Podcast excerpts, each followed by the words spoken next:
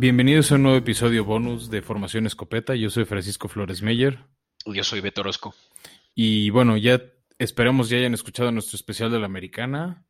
Si no, háganlo antes de escuchar este para que entiendan que, está, que estamos haciendo un especial de media temporada para reajustar y, y, hacer, y hacer algunas nuevas predicciones para el final de temporada y qué equipos vemos en playoffs. Y hoy vamos a hacer el ejercicio de la nacional, ¿no es así, Beto? Así es, y terminando, bueno, antes de terminar con este episodio, vamos a hablar ya sobre nuestro playoff picture, tanto de la americana como de la nacional, y cuál es nuestro eh, potencial Super Bowl, ¿no? Así que, pues vámonos directo, Fran. hazme los honores, Beto. Si quieres, arrancamos hablando de cómo están ahorita los 16 equipos de la nacional y ya de ahí nos vamos debrayando quiénes vemos eliminados y así.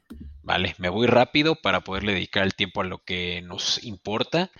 Eh, la conferencia nacional conformada en cuanto a la oeste por Seattle eh, con 6-1, luego Carol, eh, Cardenales con 5-2, Rams con 5-3 y 49ers con 4-4, la división más competida y donde posiblemente podemos ver a cualquiera de estos cuatro equipos aún en postemporada.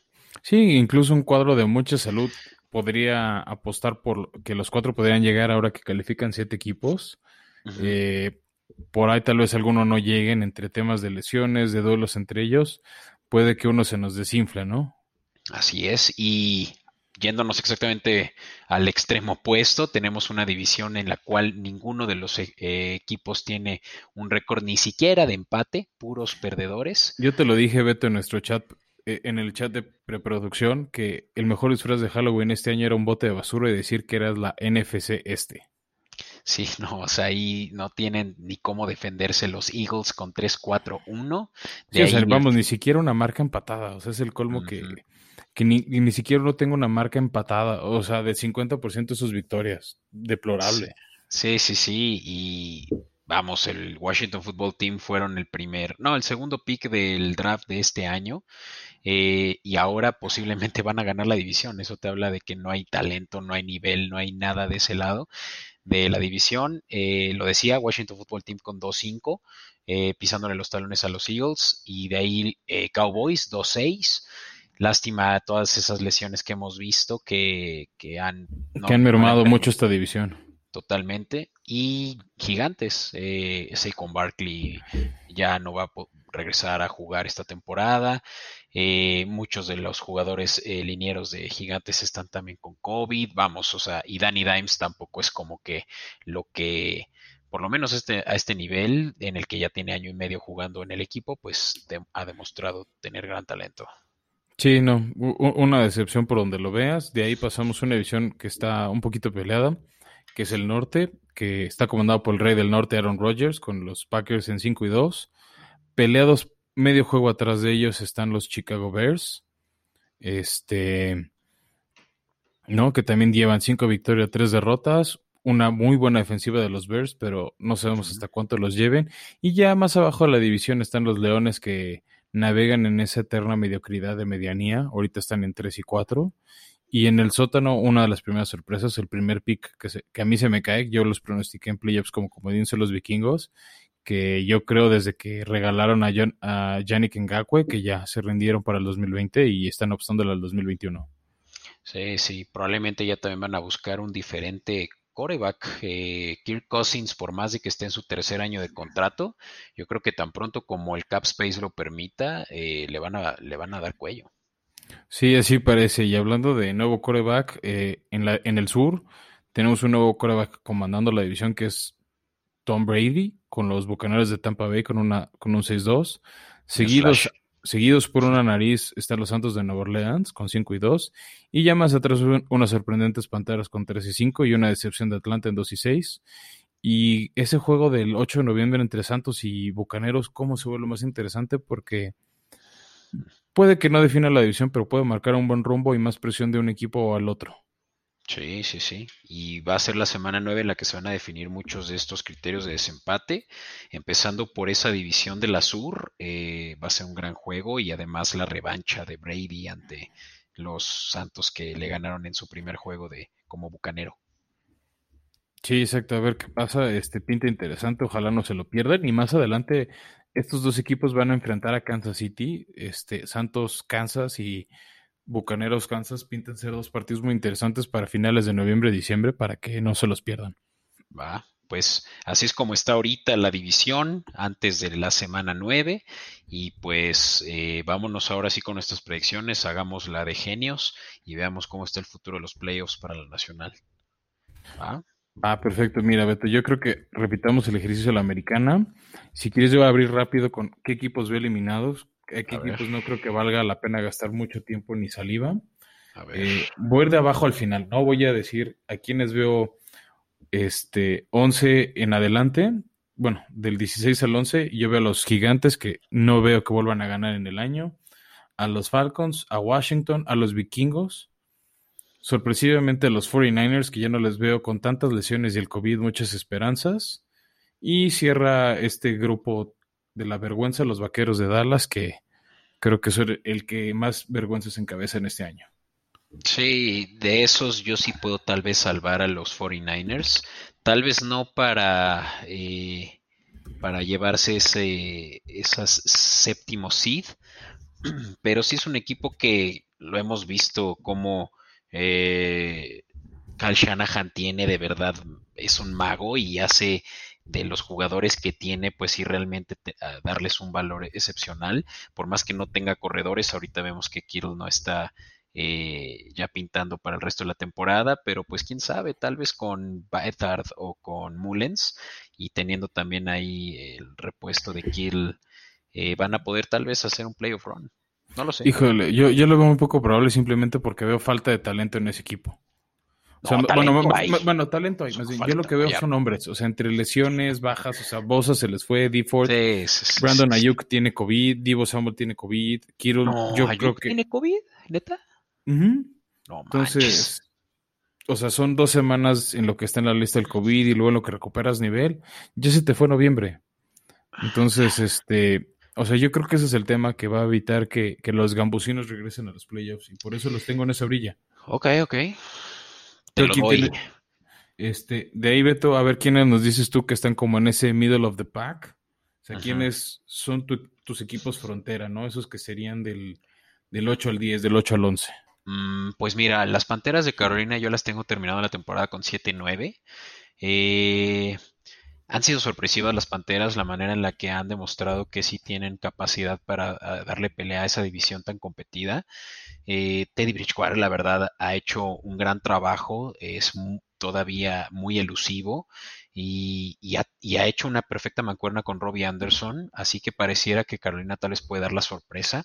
No quiere decir que ya los puse como tal vez... Eh, eh, contendientes a playoffs, pero sí que nos podrían dar eh, ese sorpresivo este, playoff run. Eh, por ahí lo dije, San Francisco tal vez, tal vez les estaba esperando antes de la semana de la lesión de Garapolo y de Kittle, entregándoles hasta un 9-7 tal vez eh, a estas alturas ya veremos pues, una marca empatada 8 a 8, si no es que tal vez hasta menos, sobre todo porque viene muy difícil para ellos también los siguientes juegos y, bueno, pues puede que den la sorpresa, pero todo depende de qué capacidad tiene su, su coach, quien es excelente para hacer, eh, como digo, que, que, sus jugadores realmente sí les saque todo el jugo posible. Mm, ¿Qué equipo realmente o qué equipos dos creo que pueden realmente sacar la, eh, sacar la sorpresa como lo hemos visto ya a lo largo de esta temporada? Chicago, a quienes los veo hoy por hoy terminando la temporada 8-8 y Rams también terminando 8-8. Posiblemente podrían callarme la boca y terminar un 10-6 y si pasar como séptimo seed. Mira, ahí no estamos tan lejos y, y, estamos un poquito diferentes. Yo, mira, mis equipos que ven la orilla igual es Carolina, yo no me vi tan generoso con ellos, los veo con un 6 y 10 cerrando el año. Detroit para mí es una de esas sorpresas que va a acabar 8-8, 7-9. ¿Detroit? Detroit. a ver, explícame, eh, elabora eso, ¿cómo le van a hacer? Pues van a tener ahí, o sea, partidos que Minnesota pueden perder, les falta por ahí partidos contra equipos de la, de la sur de la americana. Entonces, una victoria contra Tejanos aquí, una victoria contra Minnesota allá. Mira, yo te lo voy a decir. Este, podrían sacarlo. Washington, Carolina, Houston, Chicago, Green Bay, Tennessee, Tampa Bay, Minnesota. De esos, tal vez ganables hay cinco. Ahí está tu marca de 8 y 8. Sí, sí, 8-8. Ok. Gracias, por darme la razón, Beto. Bueno, es que a mí me gusta, ya sabes, meterme a los números, pero sí, órale, te lo doy.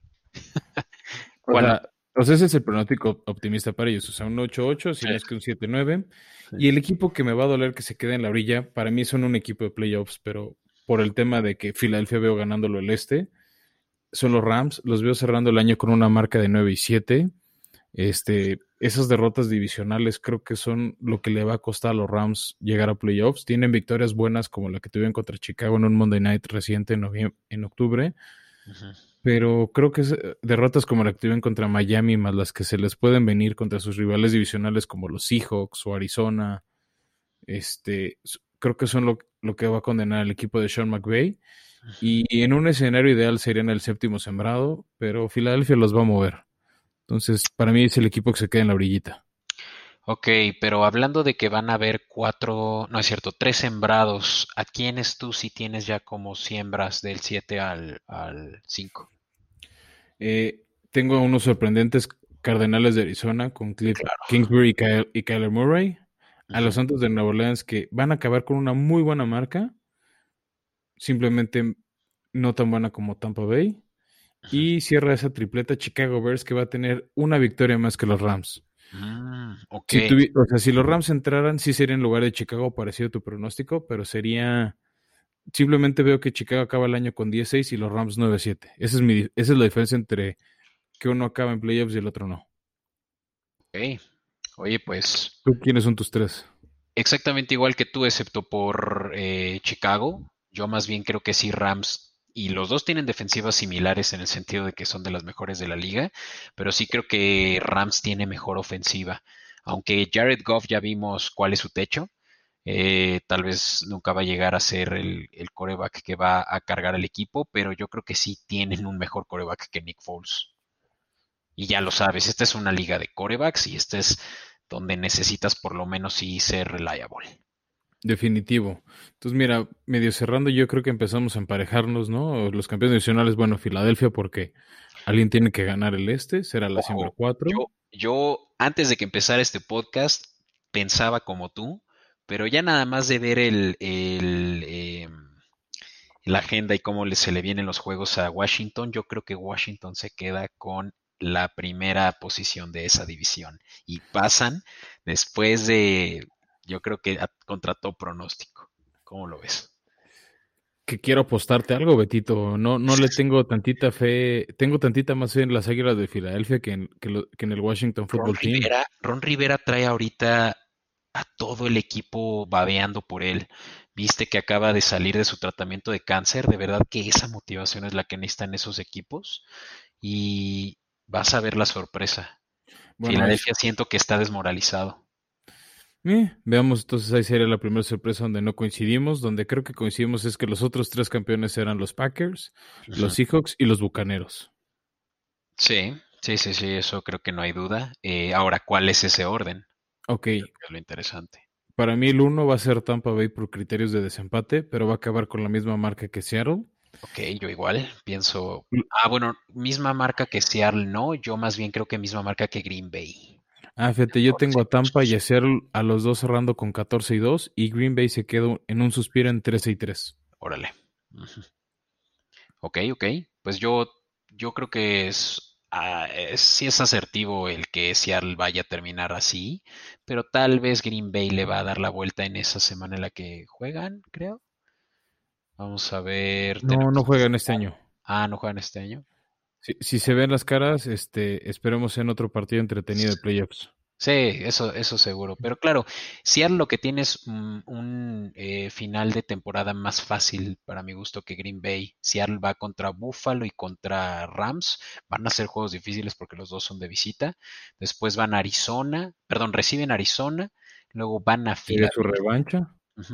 Luego se echan, se echan un calendario flan.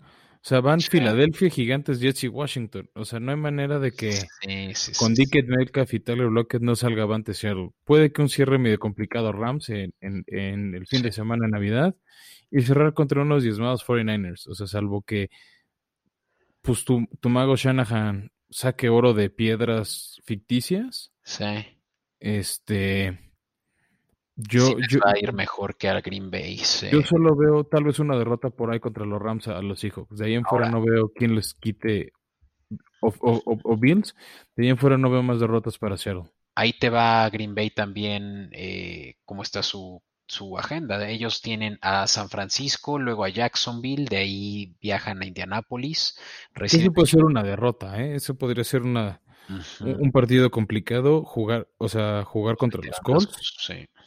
De ahí a Chicago y a Filadelfia, luego viajan en la 14 a Detroit, luego reciben a Carolina, luego reciben también a Tennessee y finalmente derrota segura a Chicago. Simón. Pero ¿Quieres apostar otra vez? Ah, no le voy a estar apostando ya a cualquier equipo acá luego. Luego por eso pierdes. No, pero vamos, o sea, estoy de acuerdo. Tienen un calendario muy factible los, los Packers creo que en su, en su calendario los partidos difíciles son esos dos contra Chicago, este, los Colts y Titanes. O sea, esos son equipos también de playoffs que se les pueden complicar. Pero creo que contra Bears podrían hacer un split y entre Colts y Titanes veo una de las otras dos, otra de las derrotas de Green Bay. Mm, nice. Pues mira, yo a diferencia tuya tengo, bueno, también a Tampa Bay porque ya vimos el equipo que trae, o sea, ellos son imponentes a más no poder. Eh, sorpresa. Y su defensiva les está ayudando a ganar los partidos. O sea, sí, Tom Brady, sí, sí, esa ofensiva espectacular, pero esa defensiva es lo que los va a mantener en la pelea y también tiene un calendario tranquilón en partidos como contra Atlanta, contra Detroit, contra Carolina. O sea, sus partidos difíciles es definitivo el que hablamos contra los Santos, ese Sunday Night, cómo se hace agua a la boca. Y un partido que espero muevan a Sunday Night contra los Chiefs al final de noviembre. De ahí en fuera no veo quién más le pueda volver a ganar a Tampa Bay. Sí, sí, sí va a estar, yo creo que muy claro que Tampa Bay se puede llevar esa, ese descanso en la primera semana de playoffs, lo que me deja eh, a Green Bay eh, quedándose como mejor, eh, digo, como segundo seed, de ahí a Seattle, Luego tengo muy, bueno, esa sorpresa que, te, que les regalo a todos en Washington. Y finalmente mis comodines, como ya lo dije, eh, Nueva Orleans, Arizona y Rams, ¿no? Eh, lo que me deja, y también te permito a ti que me digas cómo ves ya eh, a lo largo de, los playoffs, cómo se van a ir llevando a cabo estos juegos. A Green Bay yendo, bueno, más bien a Green Bay recibiendo a los Rams, a Seattle recibiendo a Nueva Orleans y a Washington recibiendo a Arizona. Ok, aquí hacemos un pequeño ajuste. Yo tengo a Filadelfia recibiendo a Arizona, a Green Bay recibiendo a Nueva Orleans y a, Seattle recibiendo a los Bears. Ese sería mi fin de semana de comodines de, la Nacional y en la Americana. Mm, yo tengo en nuestro episodio pasado, vámonos. Hablamos, pero no dijimos cómo veíamos eh, el acomodo. Yo tengo a Kansas City recibiendo a los Raiders, a Titanes recibiendo a los Cleveland Browns, que es una de mis sorpresas, y Baltimore visitando Buffalo. Y bueno, no lo dijimos, pero para mí descansaría Pittsburgh como la siembra número uno. Ok, bueno, pues yo eh, por el contrario tengo como mi eh, siembra número uno a Kansas. Sí creo, lo dije en el episodio anterior, en el episodio bonus anterior, que traerán mejor equipo eventualmente los, eh, los Chiefs, lo que dejará a Pittsburgh recibiendo a Indianapolis. Yo también puse que Tennessee quedaba como primer lugar de su división y recibiendo a los Patriotas. Esa va a ser una... Eh, Otra derrota de, de contra Belichick. bueno, y ahorita decimos cómo quedan esos juegos. Y finalmente a Buffalo recibiendo a Baltimore. Mira, en ese también coincidimos. Y bueno, entonces, pues. ¿Cómo son tus juegos divisionales? A ver, tú dijiste que Kansas descansa, entonces, ¿quién va a ir a visitar Kansas City en ese fin de semana divisional? Los Patriotas le ganan a tus Titanes, ¿cómo la ves? Que espero que suceda ese partido para que apostemos, porque ahí sí es tu equipo contra mi equipo. Ahí sí se partido de playoffs, ahí sí podemos apostar bien. Ok, yo, yo de hecho tengo que Titanes iría a visitar Kansas City otra, por segundo año consecutivo o tercero. Uh sumamos el diseño de Mariota. Y en el otro divisional tengo un juegazo que sería Pittsburgh Ravens número 3. Yo también tengo el mismo. Este. Y tengo otra vez ganando Pittsburgh. Mi final de conferencia es, es Pittsburgh recibiendo a Kansas City. Ay, ya pensé que ibas a decir Titanes. Simón. No, soy. Mira, me fascinaría, me volvería loco y probablemente invitaría a varios fans a una super peda si Titanes repiten la final de la americana. Pero sí creo que tiene mejor equipo Kansas City. Sí, sí, no manches. y pues, del otro lado, Beto. ¿A quién dices que queda entonces? ¿Conferencia, eh, final de conferencia? Pittsburgh Steelers recibiendo a los Kansas City Chiefs. Ok, ok. Mira, yo tengo a Kansas recibiendo a Baltimore. Uh, ¿tú crees que Baltimore le gane esa revancha a Pittsburgh? Yo creo que sí, es que ese es el talón de Aquiles de Pittsburgh. Lo he visto toda mi vida, como lo mencioné, mi mamá es acerera y de verdad no, no creo que tengan, por más que el mejor equipo, la mentalidad para ganarle a los cuervos en playoffs. La nación acerera se te va a ir encima, Beto. Acuérdense, en arroba escopeta pueden trolear a Beto. Voy a pagar mis notificaciones. Y, y, en la nacional, este, bueno, dijimos quiénes jugaban, nada más yo no dije que sí creo que sí, que el frío de Lambeau va a congelar a Nueva Orleans, Seattle obviamente va a destruir a Chicago y Filadelfia o Washington no tiene que ser contra Arizona. Entonces yo veo un juegazo divisional de Tampa Bay recibiendo a los Cardenales. Y ah. otro duelo espectacular de Seattle contra Green Bay. Llevamos varios años de esta rivalidad, Russell Wilson, Aaron Rodgers. Sí. Yo veo la ventaja en Seattle. ¿Tú cómo los tienes? Pues mira, yo veo a los Green Bay Packers recibiendo a los Rams, como lo dije. Obviamente, tú lo, a quien sea que reciban, yo creo que los van a congelar, siendo la séptima, eh, el séptimo seed. Green Bay se lleva esa victoria. Seattle recibiendo a Nueva Orleans. Veo a Nueva Orleans ganando como visitante. Uh, la eh, de Por esa, sí, y por esa vulnerabilidad que tiene la defensiva. Si es que no hacen algo de aquí a que estén en playoffs, yo creo que sí, Seattle no va a llegar muy lejos. Y finalmente, Washington perdiendo en casa ante Arizona, quien, como dices, creo que no, cualquiera de los dos, Filadelfia o Washington, no va a tener eh, esperanzas contra un sembrado de, este, de esta categoría. De ahí me voy a, obviamente ya Tampa Bay recibiendo a Nuevo Orleans. Ese ya sería el, número 3. El 3 del año y sorpresa para todos y hasta para mí, porque por más que me gustaría ver a Tampa Bay ganando, siento que Nuevo Orleans se lleva este juego. Si alguien tiene, porque claro, Brady tiene mucha, eh, mucha experiencia de playoffs, pero como equipo, que a fin de cuentas es lo que necesitas, eh, que todo el equipo esté en la misma, en la cancha, yo creo que Nuevo Orleans sí se puede llevar una victoria por la experiencia. Veamos, este, creo que llevamos varios años apostando por Nuevo Orleans y se han quedado en la orilla.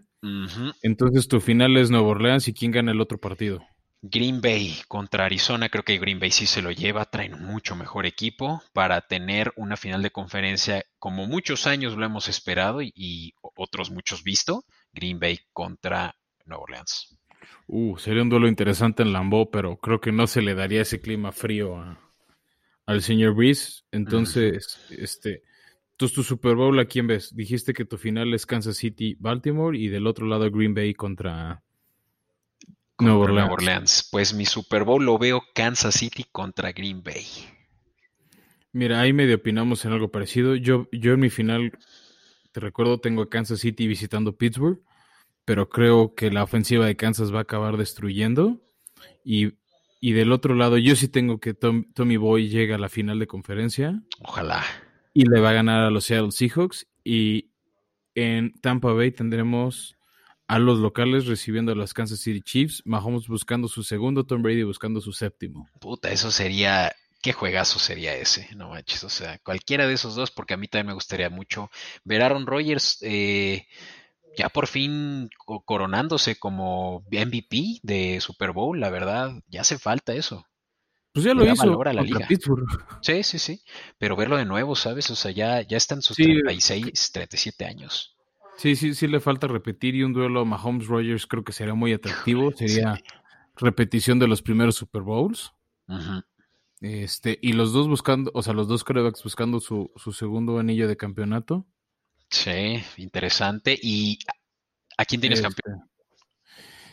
Híjole, campeón, creo que sí Kansas City repite y los vemos como bicampeones. Y a un Tom, a un Tom Brady dolido y que va a buscar un último año más. Órale.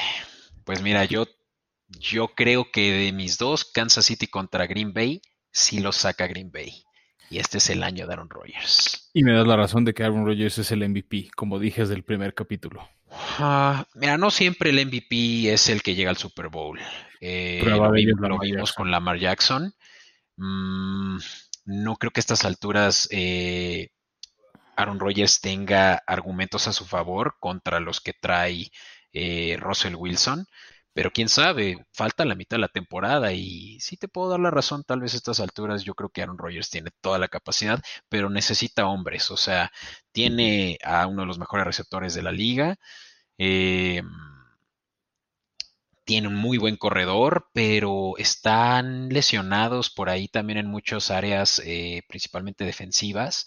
Necesitan tal vez ver qué hace falta entre ello. Yo creo que lo que necesitan es un poco más de dualidad en su juego eh, ofensivo, no solo recaer en Aaron Rodgers, y sí, yo creo que Aaron Rodgers puede, eh, junto con los Green Bay Packers, quedar como campeones del Super Bowl 55. Híjole, no, no sé, yo no le tengo fe a, a la defensiva de Green Bay, por eso los veo deja- de- dejando el panorama del divisional, pero mira, creo que esto es lo padre de este ejercicio, que no nos ponemos de acuerdo, más bien intercambiamos opiniones. Sí, los señor. invitamos a todos los que nos están escuchando que nos digan qué tan loco no suena este ajuste de proyección a media temporada. Este, escríbanos en arroba escopeta podcast, tanto en Instagram como, como en Twitter. A mí me pueden encontrar en Twitter como arroba flowersmeyer. Y a mí como arroba DVTO31. Y díganos dónde, dónde dicen que estamos mal, dónde creen que sí medio latinamos, dónde, dónde difieren y las publicaciones que más nos gustan las vamos a estar compartiendo por ahí de la semana 11 o 12 y, y en una de esas hasta los invitamos a, a que se suban a grabar y debatan con nosotros de por qué estamos mal. Órale, pues me gustó, me gustó este episodio especial, Fran. A ver si luego les podemos regalar a los escuchas uno diferente o similar, si es que les gusta mucho. Veamos qué pasa. Este, por favor, no dejen de, de darnos like, de comentar, de suscribirse y, y seguirlo compartiendo porque la idea es generar esta discusión, esta polémica Y en nos, y nos escucharemos muy pronto, ¿no es así, Fran? Así es, más, más pronto de lo que nos gustaría a algunos o, o no tan pronto como nos gustaría, pero, pero nos vemos pronto y, y muchas gracias por seguirnos escuchando. Muchas gracias y hasta la próxima. Bye.